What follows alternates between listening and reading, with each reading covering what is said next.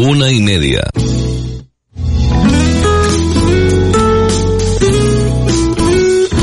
Radio Las Palmas FM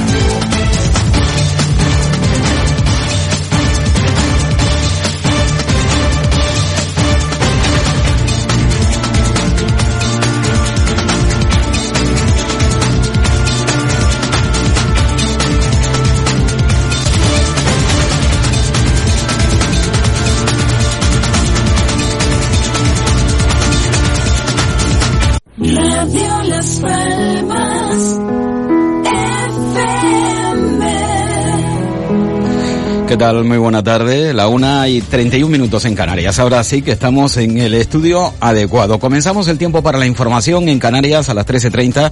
Reciban el saludo de quien les habla, Chano Rodríguez. Para comenzar, lamentar el fallecimiento de un joven inmigrante de tan solo 22 años del grupo que se hospeda en el Hotel Waikiki, en la zona turística de Playa del Inglés, que fue localizado muerto ayer sobre las 8 de la tarde. El cuerpo del joven inmigrante no presenta signo de criminalidad, según señalan desde la delegación del gobierno.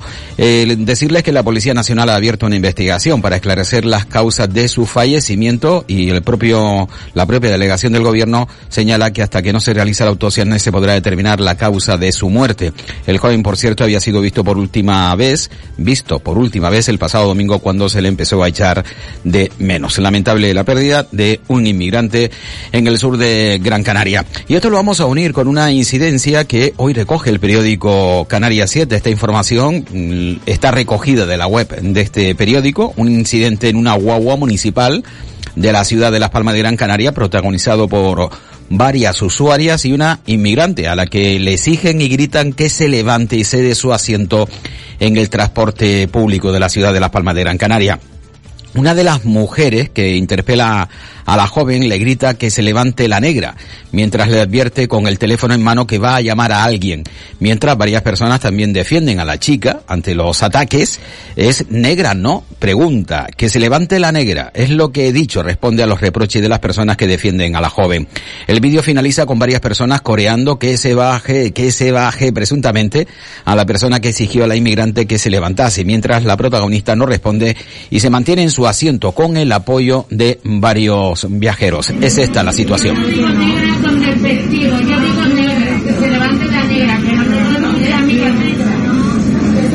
Porque no, no damos cuenta que es negra. No, no, yo no lo digo con despectivo. Así que yo tengo muchas amigas negras.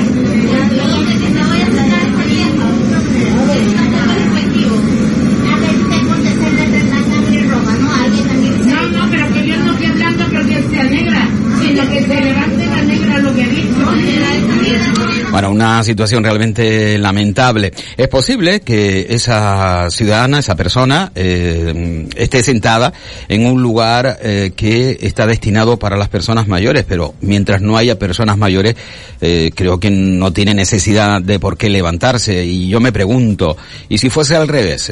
Si fuese la blanca la que estuviese sentada y la negra le señala, oiga, usted blanca, levántese y deje ese asiento libre. ¿Usted cree que corresponde? Evidentemente no. Y por mucho que diga de que lo ha hecho con mucho cariño, eso de negro ha sonado, de verdad señora, muy pero que muy mal. En cuanto a la llegada de inmigrantes a nuestra comunidad, ayer Salvamento Marítimo rescataba a 181 personas, magrebíes y subsaharianos, entre ellos un bebé, otros 11 posibles menores y 14 mujeres que navegaban en seis pateras en dirección hasta la Comunidad Autónoma de Canarias.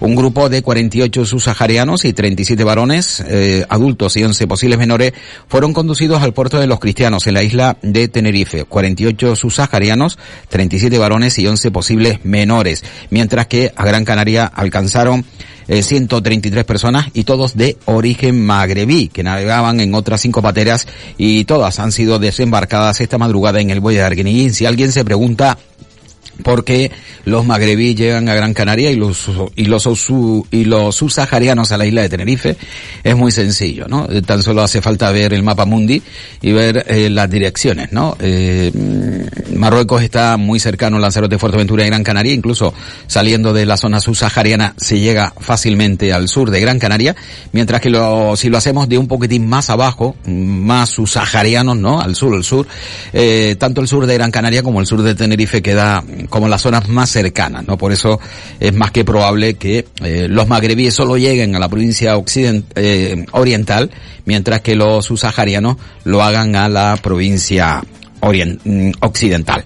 Bien, eh, seguimos hablando de inmigración, lo haremos dentro de unos instantes, pero antes me voy con una nota que considero muy interesante, eh, procedente de la Iglesia la diócesis de Canarias, que se suma a la petición de la conferencia episcopal, episcopal perdón, para realizar mañana miércoles 16 de diciembre una jornada de ayuno y vigilia de oración ante la aprobación en el Congreso de los Diputados de la ley de la eutanasia. Eso sucedió el pasado 11 de diciembre, un primer paso.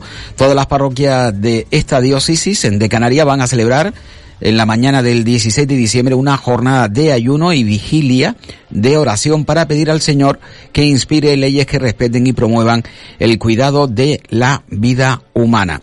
Eh, la diócesis de Canarias se remite a la Confederación e-, Episcopal apuntando que el Congreso de los Diputados está a punto de culminar la aprobación de la ley orgánica de regulación de la eutanasia y que la tramitación se ha realizado de manera sospechosamente acelerada en tiempo de pandemia y estado de alarma sin escucha ni diálogo, diálogo público.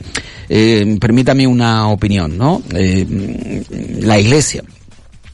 A lo largo de los siglos ya saben que por la religión se ha matado pero se ha matado, además convenientemente y a sabiencias, ¿no? A sabiendas de lo que se estaba haciendo, ¿no? Ahí están, por ejemplo, las cruzadas y sin embargo, ahora eh, ante una ley eh, que deja libertad a la persona para decidir por su vida, resulta que la Iglesia está en contra. Mm, bueno, hubiese eh, sido sumamente, creo que importante que la Iglesia siempre haya estado en contra de las guerras que ha creado precisamente la propia Iglesia Católica, también por religión, amén de otras muchas. 13.37 minutos en Canarias, hacemos un alto en el camino y continuamos. Artículo 47 de la Constitución Española.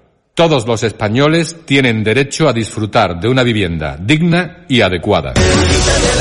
AINOR, afectados por la hipoteca PAC Norte de Gran Canaria, plataforma ONG en lucha por una vivienda digna. AINOR presta una labor social junto al asesoramiento en materia de hipotecas, alquileres, tarjetas, consumo. AINOR, plataforma ONG en lucha por una vivienda digna. Teléfono 648 0887 51. AINOR e Instituto Canario de la Vivienda del Gobierno de Canarias en lucha por una vivienda digna. Ahora podemos elegir todos los regalos que queramos y luego los elfos los harán aparecer donde estemos porque son mágicos y pueden leer nuestro pensamiento. Ahora, en el corte inglés, los elfos no tienen que ir cargados con sus compras, porque pueden elegir el punto del centro donde recogerlas. El corte inglés. Mantenemos viva la ilusión. Hola niños y niñas, este año la estrella que nos guía se ha situado encima del Museo Elder de la Ciencia y la Tecnología. Es por ello que los Reyes Magos estarán trabajando allí desde el 22 de diciembre hasta el 5 de enero para hacer llegar todos los regalos a los niños y niñas del mundo. Descubre el secreto de Oriente. Entradas y cita previa en www.museoelder.org.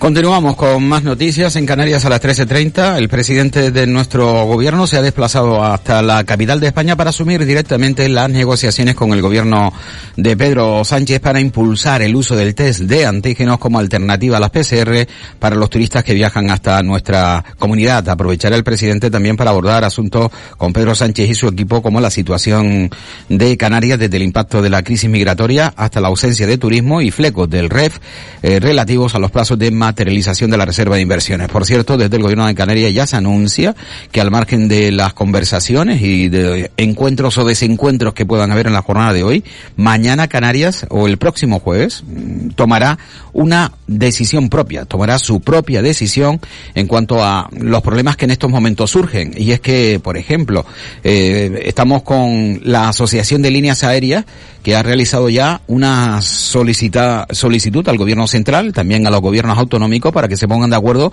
y unifiquen criterios, eh, debido a la disparidad que existe, por ejemplo, y hace especial mención en Canarias, donde por un lado se exige test de antígenos y por otro lado los PCR. Eh, bueno, pues la Asociación de Líneas Aéreas de España solicita que se aclaren, ¿no? Y es que evidentemente eh, no hay razones para estar en, esta situación. Es que no se logra entender. Yaisa Castilla es la consejera de Turismo del Gobierno de Canarias. Bueno, me consta que las aerolíneas están en contacto permanente con el Ministerio de Sanidad para ver cómo solucionan esta situación. Nosotros obviamente no pusimos en ningún tipo de la normativa canaria, ni en el decreto turístico ni en el decreto del presidente, ninguna obligación a las aerolíneas y turoperadores, pero la normativa estatal sí. Yo confío en que pronto haya una armonización positiva que nos ayude a todos y, que bueno que vaya caminando hacia adelante. Mientras tanto también eh, pues hay que ir buscando alternativas también científicas además de las propias nuestras, ¿no? Bueno, pues esa es la situación, alternativa científica, porque ya el presidente del gobierno de Canarias había matizado que era un enfrentamiento en cuanto a opiniones científicas, no ya de política. Eh, cambiamos de asunto, no, seguimos hablando de lo mismo. Eh, aunque ahora, atención a esta noticia porque es nueva, aunque a ustedes les suene a lo mejor que es un tanto más de lo mismo. No, todas las personas, y aquí hago hincapié, todas las personas que a partir de este viernes. Viajen hasta Canarias, desde cualquier lugar, incluso de España, no ya del extranjero, excepto los menores de 6 años, deberán contar con un test de la COVID-19 negativo, eh, realizado en las últimas 72 horas. Da igual el tipo de test, entendiendo que el gobierno pide PCR, que Canarias pide el test de antígeno y también el gobierno de España ha aprobado el test de la TMA, ¿no? Pues cualquiera de esos test sirven para eh, poder venir a Canarias. Atención porque es importante. A partir del próximo viernes, toda persona que viaje a Canarias, sea canario, peninsular, eh, extranjero, tendrá que venir con un test negativo en las últimas 72 horas de la COVID-19. Esta orden entra en vigor eh, estará en vigor desde el 18 de diciembre hasta el próximo 10 de enero, aunque a partir de ahí, de esa fecha 10 de enero, puede ser prorrogada.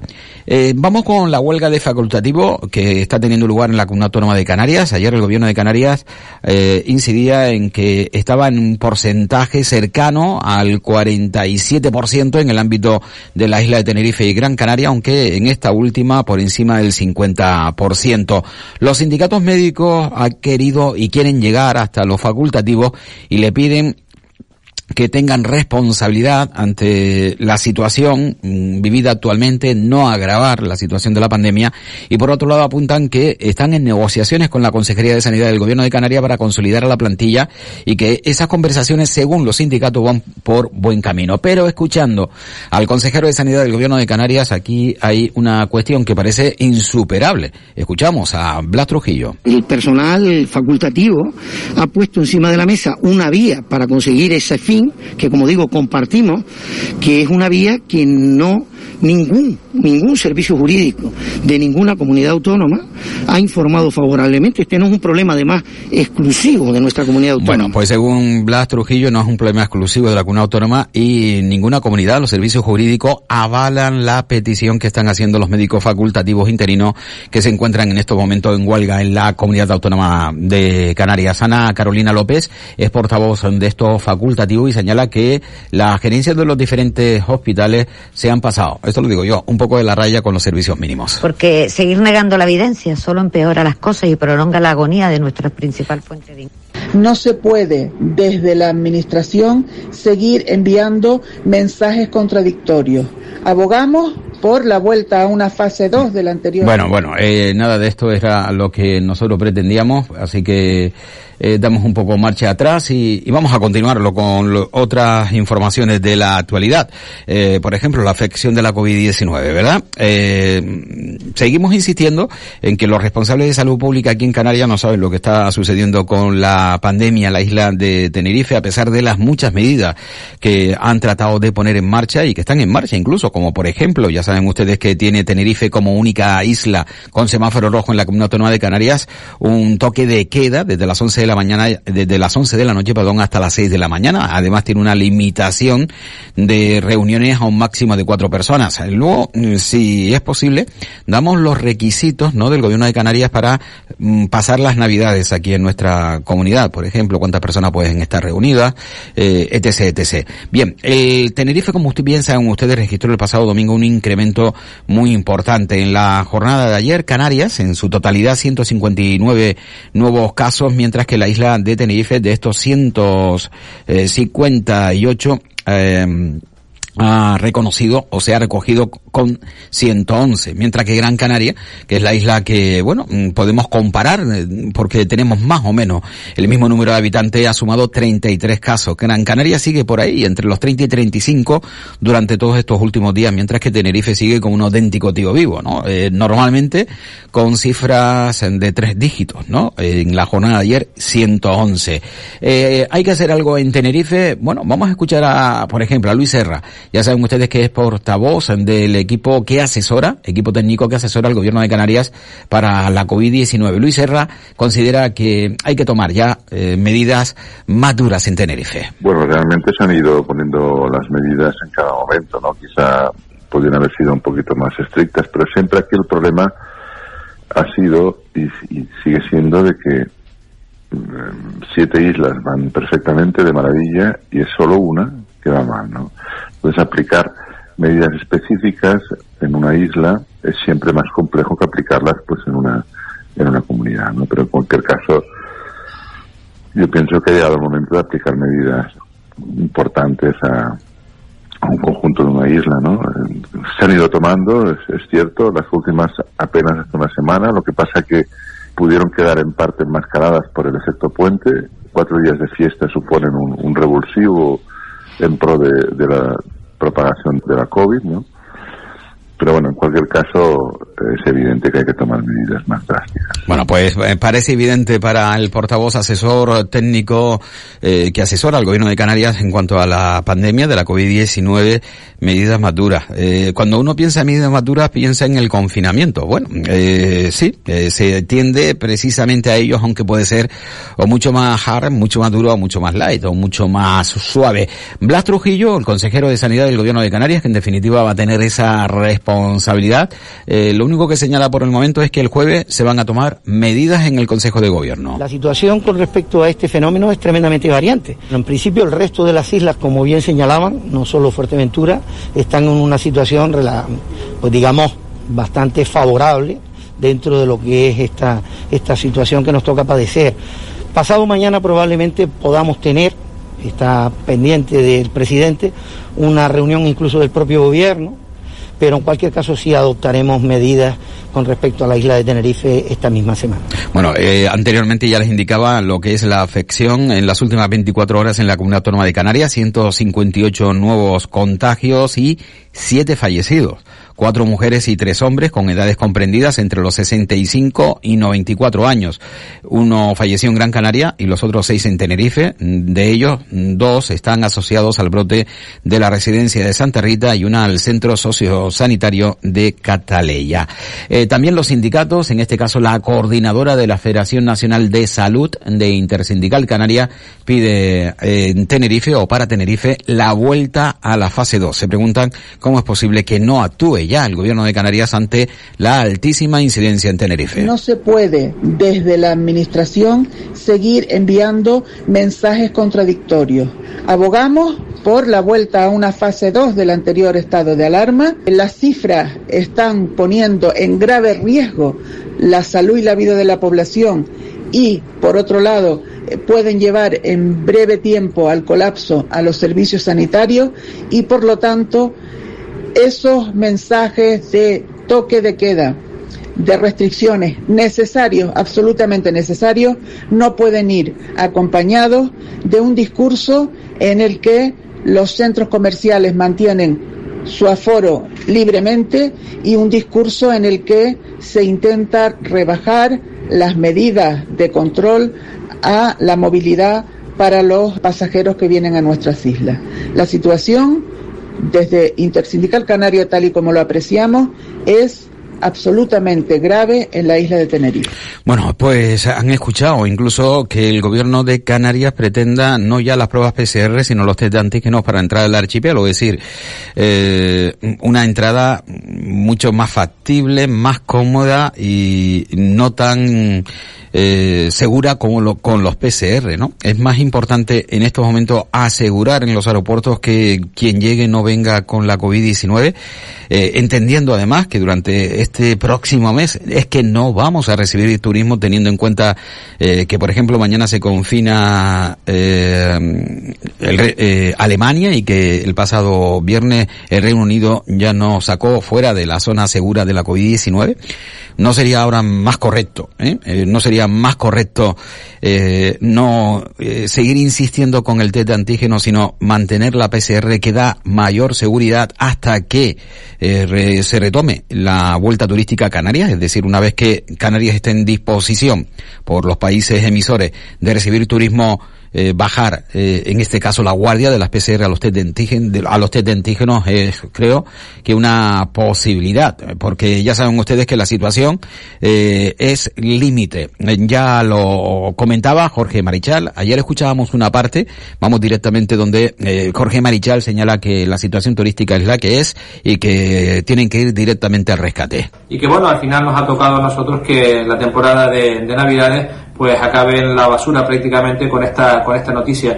Eh, muchos hoteles tenían prevista la apertura, de hecho las previsiones con respecto a las reservas eh, eran buenas y estaban creciendo en los últimos días, pero bueno, eh, tenemos que entender que esto ha sido la tónica general de esta, de esta crisis pandémica, esta montaña rusa en la que vivimos, en la que un día tenemos una buena noticia y después a los tres días todo se ve... Bueno, pues los hoteleros piden eh, el rescate al sector turístico y esta misma mañana también la presidenta del Partido Popular, portavoz de esta formación de este grupo político en el gobierno de Canarias, Australia Navarro, ha solicitado el rescate urgente del sector turístico canario.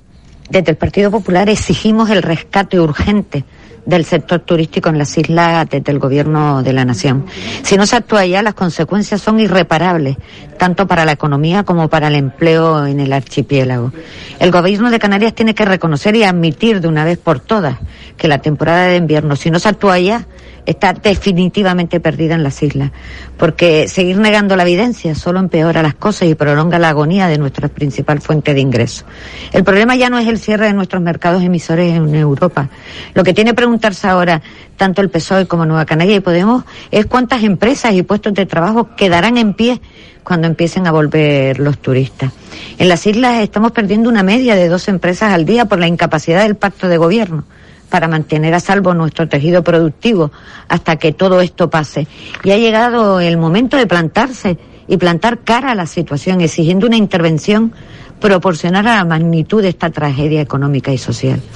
Desde el pasado mes de julio, la ministra socialista Reyes Maroto se comprometió ante el Consejo Canario de Turismo a presentar un plan de inversión específico para la recuperación del sector en las islas, del que hasta ahora no se ha vuelto a saber nada. Una de dos. O el gobierno de Pedro Sánchez no es consciente de lo que está a punto de ocurrir en Canarias, o le da exactamente igual nuestro futuro. Pero si no conseguimos una intervención inmediata de la economía en las islas, no habrá cimientos sobre los que construir la recuperación. Esto va a parecer un solar. Nosotros defendemos que de la misma forma que el Estado rescata en la península, en la línea aérea, un sector estratégico como el automovilístico, tiene que actuar con todos los recursos financieros y normativos a su alcance para rescatar la industria turística canaria, sin la cual será imposible afrontar en el futuro la recuperación económica. Bueno, pues esta es la situación también de la afección económica, laboral, económica, empresarial de la COVID-19. Por cierto, estamos muy cercanos a las fechas navideñas. Eh, ya saben que es tradicional la compra de un número, o al menos uno, ¿eh? eh de un boleto para la Lotería de Navidad. Eh, aunque, bueno, Canarias va aproximadamente con, con dos boletos. Lo digo porque cada canario va a gastar este año una media de 41 euros en comprar décimos para el sorteo extraordinario de la Navidad, mientras que en el ámbito nacional gastan un poquitín más, 65. Creo que un, un número más, ¿no? Dos números por persona corresponden a cada canario. La media, ¿eh? Evidentemente hay algunos que no compran ninguno y otros que se llevan 20. Pues la media es de dos boletos, dos números para el sorteo de Navidad en Canarias, mientras que en el ámbito nacional la media es de mm, tres eh, boletos. Esa es la, la diferencia, ¿no? Los canarios estamos dentro de ese grupo que menos gastamos para el sorteo de la Navidad. Y no es que no queramos ganarnos el gordo, posiblemente es que estemos en peores condiciones económicas para poder eh, instigar a, al gordo a que nos caiga encima. Eh, 3.6.54 de la tarde en Canarias. Ahora que llevas mascarilla, sigue sonriendo y cuida tu boca. Boca sana te protege contra el virus. Visita a tu dentista. Es un mensaje del Colegio de Dentistas de Las Palmas. Hola niños y niñas, este año la estrella que nos guía se ha situado encima del Museo Elder de la Ciencia y la Tecnología. Es por ello que los Reyes Magos estarán trabajando allí desde el 22 de diciembre hasta el 5 de enero para hacer llegar todos los regalos a los niños y niñas del mundo. Descubre el secreto de Oriente. Entradas y cita previa en www.museoelder.org. Hola, ¿qué tal? Soy Manolo Santana y quiero invitarte a Café de Tarde, de lunes a sábado a partir de las cuatro y media de la tarde. Aromas de cultura, sabores de tertulia, intensidad de entrevistas, matices de entretenimiento. Café de Tarde, de lunes a sábado a partir de las cuatro y media de la tarde, aquí en Radio Las Palmas. Radio Las Palmas, cada día algo único. Continuamos con más noticias aquí en Canarias a las 13.30 en sintonía con Radio Las Palmas. Vamos a hablar de mm, alquiler, bueno, más que de alquiler, vamos a hablar de vivienda, sí, eh, o de ayuda al alquiler de vivienda por parte del gobierno de Canarias, dado que mm, siempre, cada vez que sale, eh, crea numerosísimos problemas porque las solicitudes alcanzan cerca de los 15.000, 18.000 para esas ayudas a las viviendas y bueno, se retrasa hasta más de un año. El, el problema el papeleo. ¿Qué ha hecho el gobierno de Canarias para tratar de agilizar esta situación? Pues alcanzar y firmar un acuerdo con las diferentes cámaras de comercio de la Comunidad Autónoma de Canarias. Estas serán las encargadas de guiar a todos aquellos que solicitan una ayuda a la vivienda. Vamos, que van a actuar como asesores. Para hacer esas solicitudes, no tienen los conocimientos y entonces lo que la Cámara va a prestar es también no solo todo el asesoramiento, tanto sea vía telefónica, telemática e inclusive con cita previa, inclusive presencial. O sea, en donde la persona que necesite va a tener toda la ayuda para que por esa parte no se quede sin, sin presentar su solicitud. Bueno, y recordar las medidas eh, en cuanto a la COVID-19 vigentes en Canarias desde el pasado domingo día 10 de enero. Reuniones de seis personas, 10 como máximos en los días festivos de la fiesta navideña, 24, 25, 31 y 1 y 6 de enero. Eh, eh, encuentros, por lo tanto, de solo seis personas. También encuentros solo de personas de grupos de convivencia. Es recomendable que se compongan de miembros que pertenezcan al mismo grupo de convivencia o no se superen dos grupos de convivientes, es decir, como máximo dos. Limitación de la circulación en horario nocturno del 23 de diciembre al 10 de enero, desde la una de la mañana hasta las 6. Eh, no será un toque de queda solo para Tenerife, sino para toda la comunidad, eso sí, a la una de la mañana, aunque los días 24, eh, del 24 al 25 y del 31 al 1, ya saben, son esos días de salida. La noche vieja, buena y la noche vieja, pues eh, se va a prolongar 30 minutos más. Será desde la una y media hasta las 6 de la mañana. Cierre completo de los establecimientos de hostelería antes de las 12 de la noche. Eso está vigente desde el pasado 10 de enero. Celebraciones religiosas limitadas o de forma telemática. Eh, hay que comprar con antelación y aglomeraciones. Esto es una recomendación. Evidentemente, se recomienda además que los residentes de centros residenciales sociosanitarios realicen una salida mm, más prolongada con motivo de la celebración navideña. Eh, y que queden restringidas a tan solo un domicilio y por otro lado eh, que estemos pendientes al control a estudiantes o residentes que retornan hasta la comunidad autónoma de Canarias que vienen del exterior, ¿no? Hay que tener también bastante, bastante cuidado. Eh, bien, en la recogida de la ciudad de Las Palmas de Gran Canaria, sí. Eh, el alcalde Augusto Hidalgo ha eh, destacado los buenos datos que ofrece la ciudad de Las Palmas de Gran Canaria. Él considera que son debido a las medidas y a la responsabilidad de los ciudadanos, ¿no? Durante la, eh, el confinamiento, durante el confinamiento, la verdad es que el cumplimiento fue excelente por parte de la ciudad y los datos están ahí. Prácticamente no tuvimos primera ola. Cuando tuvimos la segunda ola, o primera para la ciudad prácticamente, fue una subida importante de datos en junio, julio, y la en principio, primera semana de agosto prácticamente la habíamos eliminado, gracias yo creo que a las medidas contundentes, tanto en, el despliegue policial que hicimos para el cumplimiento de las normas como para las sanciones que no Bueno, pues ahora sí es cierto que tuvimos un, un mes de agosto, septiembre eh, fastidiado, pero bueno, en estos momentos los números de la ciudad de Las Palmas de Gran Canaria están parejos a una ciudad tan populosa o la más populosa de la comunidad autónoma canaria. Señores, que nosotros ponemos aquí el punto y final. Eh, bueno, aunque estaremos y continuaremos con ustedes con el tiempo para el deporte. Sí, nos adentramos